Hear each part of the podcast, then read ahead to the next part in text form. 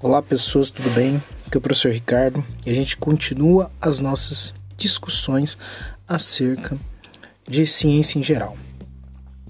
Uh, basicamente hoje, né, eu vou falar de um conceito de tabelas e gráficos.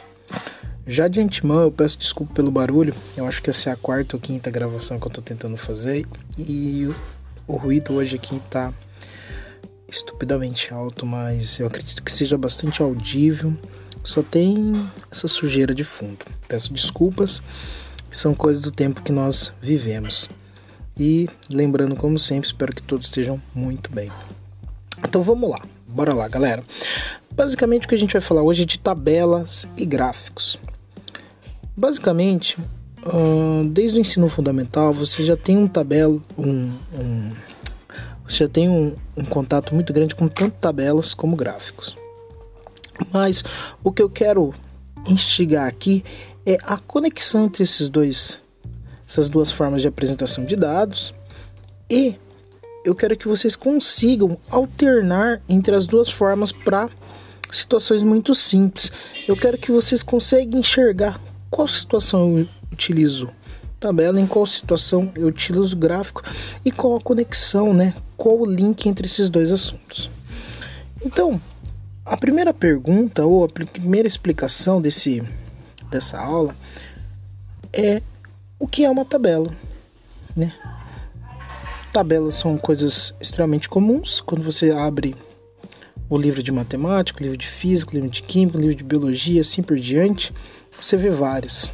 Quando você abre o jornal você vê vários, quando você vê dados no jornal você vê várias tabelas também. E o que, que seria uma tabela? Do modo muito simples, mas muito simples mesmo, a gente pode falar que uma tabela é simplesmente um conjunto organizado de dados que comumente estão num quadro. A grosso modo, você pode pensar que o horário, o seu horário escolar, é uma tabela. Ou até mesmo o calendário é uma tabela, porque lá está estruturado, organizado um conjunto de dados. Então, essa estrutura, por exemplo, do seu, do seu horário do IF é uma tabela. Lá está estruturado aulas no decorrer de uma semana. Então, o que, que a gente pode pensar, né? Ou como a gente pode formalizar isso? Pode falar que tabela é qualquer conjunto, né? Organizado, sistematizado de dados que comumente estão num quadro, ok? Ok, mas o que então seria uma um, um, um gráfico? Né? O que, que é um gráfico? E qual a conexão que ele tem com relação à tabela? Ah, eu posso falar de forma bastante grosseira que a primeira forma de anotação de um conjunto de dados é uma tabela. Por quê? Porque a gente não vai fazer nenhuma análise imediata, a gente vai analisar, é, a gente vai simplesmente anotar, ou seja, a gente não vai analisar os dados em primeira mão, a gente vai simplesmente colocá-los, anotá-los. E geralmente a gente anota numa, numa forma organizada, como se fosse um quadro XY e assim por diante. Uh, por sua vez, o gráfico ele parte de uma análise de um conjunto de dados. O que, que a gente quer fazer num, num, num gráfico? A gente quer dar um comportamento geral, global, ou melhor, compacto. O que, que significa?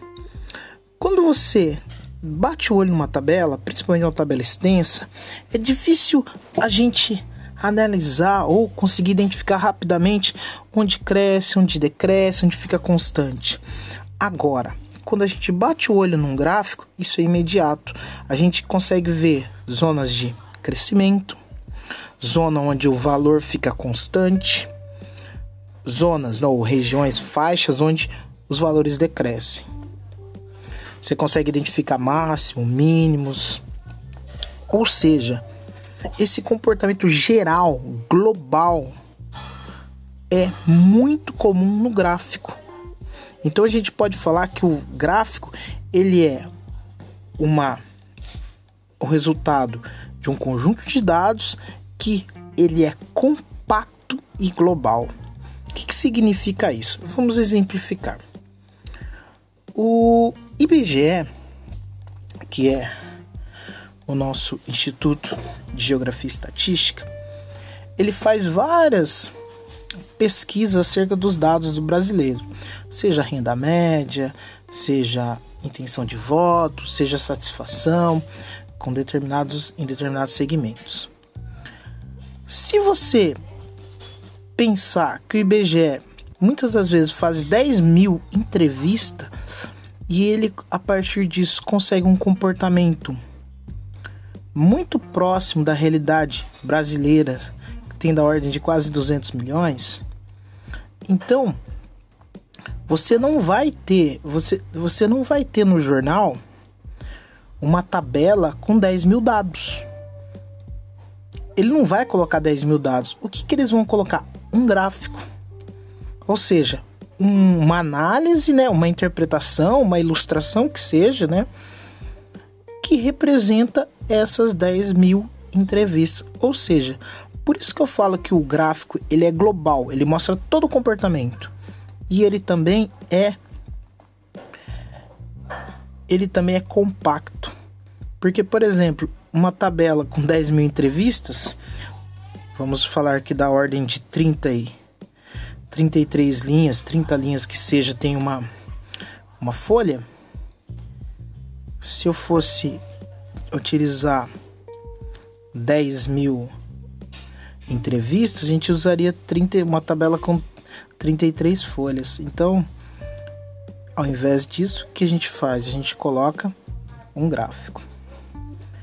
Então, o gráfico é essa é a grande capacidade de compactar dados. É por isso que a gente vê muito gráfico e é por isso que as provas, os exames assim por diante nos cobram essa leitura, porque ele é compacto, então ele é uma forma muito utilizada. Então, essa conexão entre dados colocados na forma de tabela e na forma de gráfico é uma coisa que a gente tem que comumente, né? A gente tem que saber as duas leituras e mais do que isso, saber interpretá-las. O exercício que eu vou passar na aula de hoje é um gráfico muito simples que eu vou pedir, é né, uma tabela muito simples, corrigindo, que eu vou pedir que vocês façam um gráfico a partir delas. Eu simplesmente coloquei um gráfico que eu vou deixar em anexo, que é um gráfico de tempo e ganhos. O tempo eu coloquei em segundos e o ganho eu coloquei em dólares porque vocês são chiques. E eu quero que vocês façam o gráfico a partir disso e eu quero que vocês interpretem a conexão. Eu quero que vocês olhem para os dois e fiquem. Ah, aqui é a zona de constância. Ou a zona constante. Aqui é a zona de crescimento.